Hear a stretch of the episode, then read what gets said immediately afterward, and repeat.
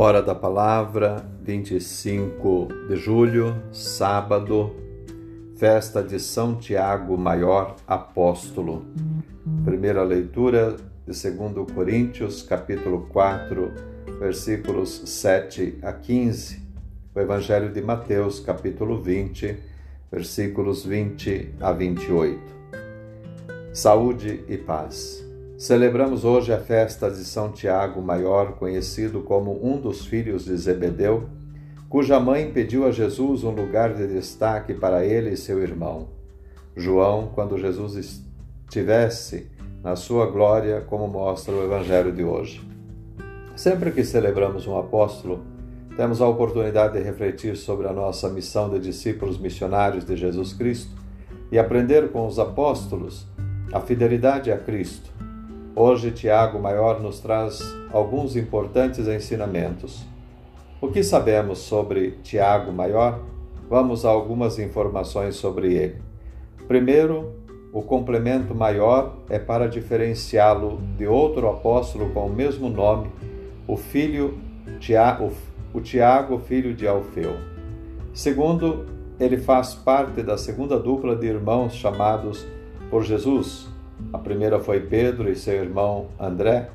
Tiago, junto com seu irmão João, foi, portanto, um dos primeiros apóstolos a ser chamado para o seguimento de Jesus. Como já foi dito, é irmão de João Evangelista.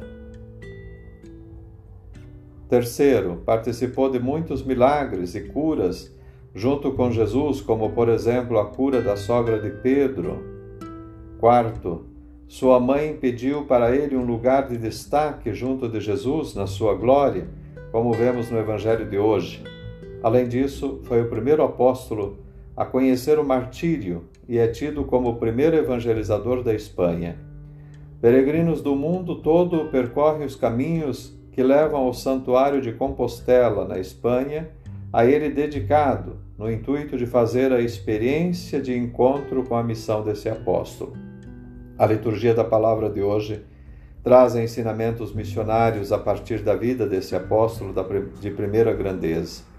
A primeira leitura fala do tesouro que os apóstolos de Jesus trouxeram para a fé cristã, tesouro que veio de Deus e que as mãos e os pés dos apóstolos possibilitaram que chegasse aos confins da terra a tantas outras pessoas. Tesouro que lhes custou muito sofrimento, aflições, angústias, perseguições, ameaças, tropeços, enfim, muita dor semelhante às dores de Jesus.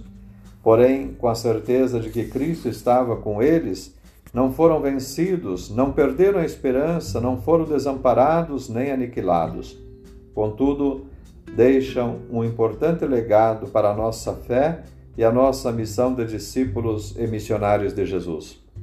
O Evangelho destaca a interferência da mãe de Tiago e João, pedindo a Jesus que conceda aos seus filhos um lugar de honra à direita e à esquerda dele. Esse pedido provoca uma reflexão sobre o segmento de Jesus que ajuda a avaliarmos a nossa missão de cristãos. Em primeiro lugar, o texto nos ensina que não devemos seguir Jesus por interesse em obter vantagens, lugares de destaque, glórias. É preciso seguir na gratuidade.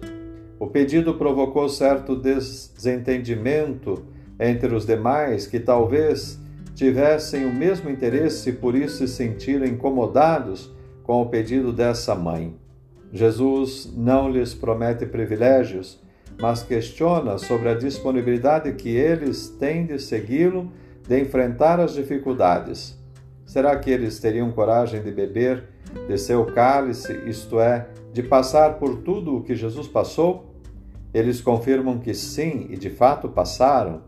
Mesmo assim, Jesus não lhes garantiu nenhum lugar de destaque.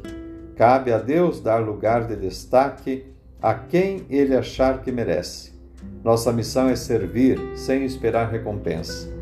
Jesus ensina também neste Evangelho que os seus discípulos devem ter atitudes diferentes das dos chefes das nações.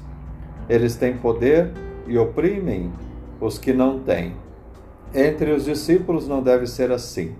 O poder dos discípulos é para servir e não para oprimir. Não deve haver entre eles contendas, rivalidades, disputas por poder ou lugar de destaque. Não obstante os ensinamentos de Jesus no Evangelho, vemos nas nossas comunidades e na igreja toda tantas brigas pelo poder, tantas contendas e rivalidades motivadas pela inveja, pela ganância, pela disputa por privilégios. Onde fica o ensinamento de Jesus do Evangelho de hoje?